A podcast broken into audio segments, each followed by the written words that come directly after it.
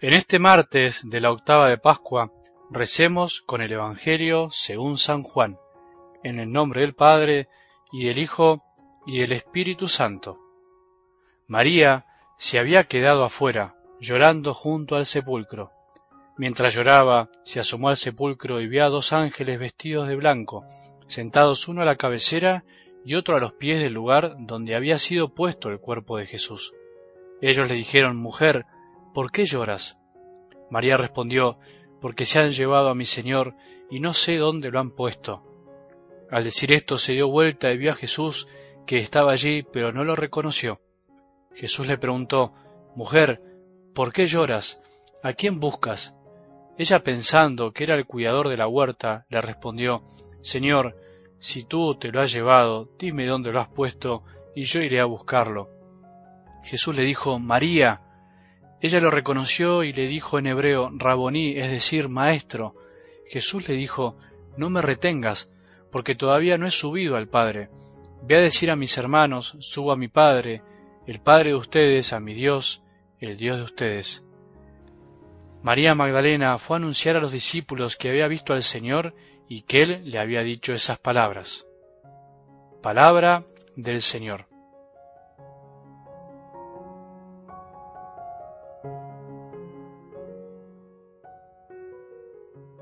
¿Ya empezaste a resucitar en estos días? ¿Celebraste la Pascua de Jesús y la tuya? Nosotros también tenemos que resucitar. Ahí está el verdadero sentido de la Pascua que celebramos cada año. No alcanza con recordar lo que pasó. Tenemos que pasar por nuestra vida lo que celebramos. Debemos morir para poder resucitar. Cada día lo hacemos muchas veces sin darnos cuenta. La Pascua, lo que celebramos en estos días, es creer y alegrarse de que Dios, el Dios hecho hombre, hecho humano como nosotros, se hizo tan humano que quiso pasar por todo, hasta lo más hondo, hasta el abismo, no le esquivó a nada, y aun teniendo miedo y angustia, lo pasó por nosotros, sin negar sus sentimientos, sin negar lo que le pasaba interiormente. Probó la copa antes que nosotros. Pasó muchas cosas y las venció para ayudarnos a vencer, a pasar todo lo que tengamos que pasar. Esto es lo que de alguna manera celebramos en la Pascua. Y nosotros, ¿qué nos decimos cuando nos decimos feliz Pascua? ¿Pensamos en esto? ¿Nos decimos esto? Algo del Evangelio de hoy nos pinta una escena maravillosa, nos la regala. María que se queda llorando afuera del sepulcro por su amado. Todavía no había creído, todavía no comprendía, comprendía como también nosotros. Los ángeles le preguntan ¿por qué llora? Y ella respondió porque se han llevado a mi Señor y no sé dónde lo han puesto. Mientras tanto tenía a Jesús enfrente y no lo reconocía. El llanto, la tristeza, la bronca, toda esa levadura vieja que tenemos muchas veces no nos deja ver, nos distorsiona la realidad. El llanto y el dolor se transforman en nubes que no nos dejan ver el sol, pero el sol está siempre. Lo sabemos, pero lo olvidamos. Ayer escuchábamos que la mentira quiso tapar la resurrección, pero no pudo. Hoy vemos que el dolor, la tristeza y el llanto se nos vuelven en contra para reconocer a Jesús, pero que al mismo tiempo pueden ser la causa de nuestro encuentro con Él.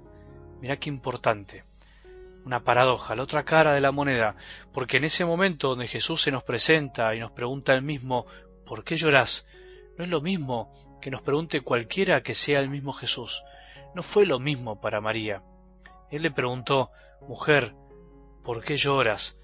¿A quién buscas? Y después la llamó por su nombre. Solo el que pasó por algo, como Jesús, el que tocó lo más profundo de la debilidad humana, tiene autoridad y derecho a preguntarle al otro qué le pasa. Lo mismo nos pasa a nosotros. Solo aquel que tocó fondo sabe a veces tenderle la mano al que está en el fondo. Solo Jesús es capaz de preguntarnos por lo más profundo de nuestros sentimientos. Eso es lo lindo, eso es gratificante, eso nos debería dar mucha paz. No lo hace desde afuera, desde arriba, sino habiéndolo pasado. Él también lloró, no te olvides, él también se angustió, él también sintió una tensión en su corazón y una cierta angustia por cumplir la voluntad de Dios. ¿Por qué no dejarse preguntar estoy por Jesús. Varón, mujer, fulano, fulana, pone tu nombre, deja que Jesús hoy te pregunte ¿por qué llorás? ¿Qué te pasa que seguís así? ¿Por qué estás triste? ¿Por qué estás enojado, enojada, angustiada? ¿Por qué no decís lo que te pasa? Hay que ponerle nombre a lo que nos pasa. ¿Por qué teniendo todo andás como si no tuvieras nada? ¿Por qué buscas consuelo en tantas cosas y no en mí? ¿No me ves que estoy al lado tuyo? ¿Por qué decís que crees en mí y andás peor que aquellos que no creen en nada? No está mal llorar, angustiarse, entristecerse. No está mal ni bien, es parte de la vida, son cosas que nos pasan. Lo que hace mal en la vida es no saber por qué estamos tristes, angustiados y enojados. Esa es la cuestión. Y esta octava de Pascua nos tiene que ayudar también a descubrir en las profundidades de nuestros corazones esas cosas que escondemos y no nos dejan en paz. Jesús no rechaza los sentimientos, pero nos quiere ayudar a reconocerlos y conducirlos. Por eso pregunta, ¿a quién buscas? Sea en el momento que estés, el sentimiento que estés pasando o padeciendo, es bueno dejarse preguntar por Jesús, es bueno dejarse que nos diga nuestro nombre. ¿Por qué? ¿Qué buscas? Solo dejándonos preguntar el por qué y el qué buscamos, podremos escuchar a Jesús que nos dice nuestro nombre con amor. María, fulano, fulana, acá estoy, soy yo, ¿no me ves? Ese que andás buscando y no podés ver, ese que tiene todas las respuestas a tus preguntas, lo que buscas está al frente tuyo y no te das cuenta. Tenés que aprender a pasar ciertas cosas, a vivir de Pascua en Pascua, a pasar sentimientos lindos y feos, tristezas y alegrías. Eso es resucitar. Hay que aprender a pasar las cosas con Jesús. Él las pasó primero y las pasó bien. Hay que pasar ciertas cosas sabiendo que siempre vendrá algo distinto, mejor o peor, según la mirada que tengamos, según si miramos las cosas con ojos de resurrección o de muerte y pesimismo. Todo pasa y todo pasará para algo distinto. Depende de vos y de mí que sea para resucitar.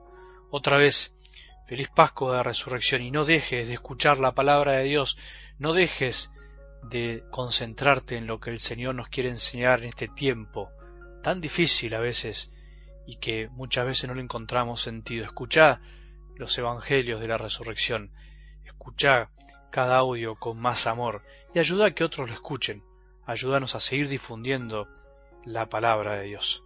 Que tengamos un buen día y que la bendición de Dios, que es Padre misericordioso, Hijo y Espíritu Santo, descienda sobre nuestros corazones y permanezca para siempre.